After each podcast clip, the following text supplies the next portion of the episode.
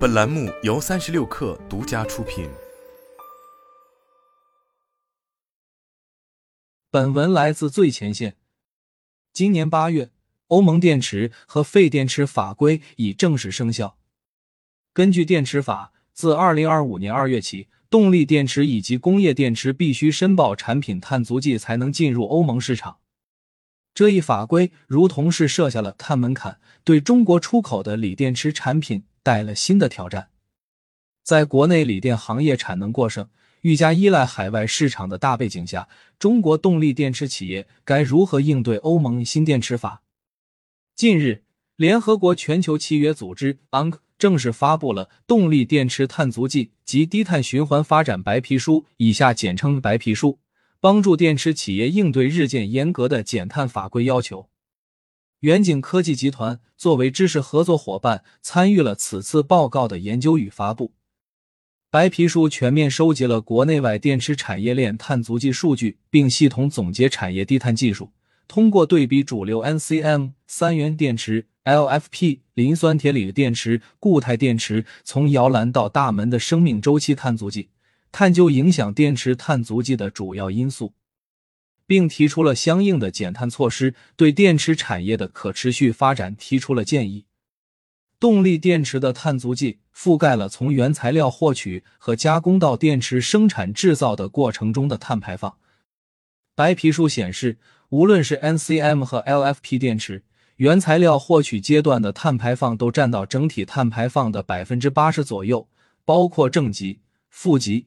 电解液、隔膜、铜箔、铝箔、壳体七大部件的材料获取，碳排放则主要来源于开采、选矿、冶炼、提取等过程使用的材料与能源消耗。在识别电池生产碳排放热点的基础上，又该如何针对性的减碳？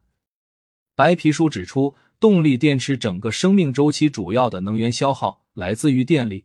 使用绿电能够显著降低电池碳足迹。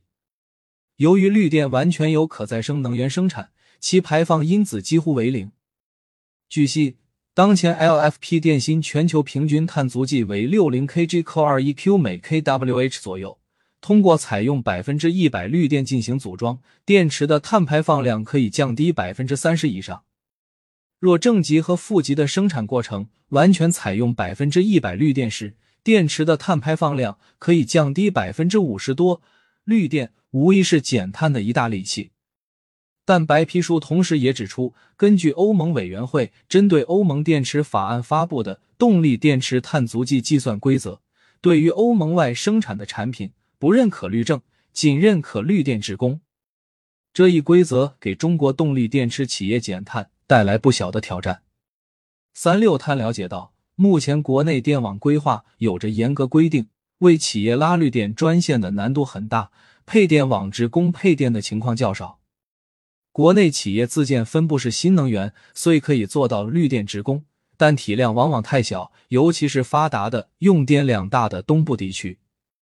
在此背景下，中国的零碳产业园模式在近两年成为了一种较为先进的解决方案，通过风电。光伏等新能源和储能协同形成的新型电力系统，零碳产业园可以为锂电池生产的全过程提供低碳或零碳能源供给。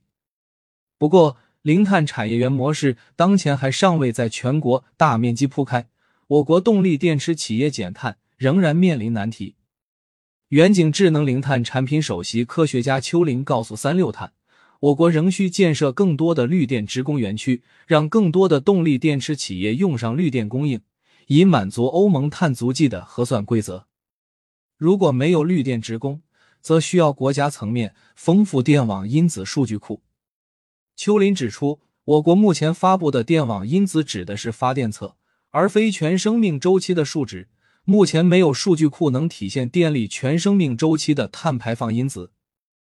在电池碳足迹计算过程中，这是一个短板和阻力。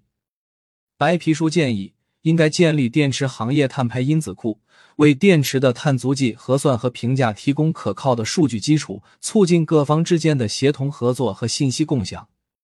此外，采购绿证未来也可能成为有效的降碳方案。邱林表示，目欧盟企业可以利用购买欧盟格体系绿证来降低产品碳足迹，但中国企业当前还无法通过购买绿证来实现。这背后是我国绿电绿证交易体系存在的固有问题。邱林指出，未来我国绿电绿证体系建设和国际方法学如果能互通互认，例如采购协议和绿证等多种形式，采购绿证也将成为动力电池企业减少碳足迹的另一种选择。推动动力电池碳足迹管理与碳减排是促进电池产业可持续发展。实现新能源汽车产业碳中和的关键任务，但目前在该领域，我国仍有不少短板有待补足。自上而下和自下而上都有很多工作需要完成。邱林表示，白皮书建议各国政府和企业急需构建碳足迹管理体系，包括国家层面建立碳足迹管理体系，企业层面构建碳管理体系和国际层面的互认机制。相关核算标准、方法论等跨国互认也是未来趋势。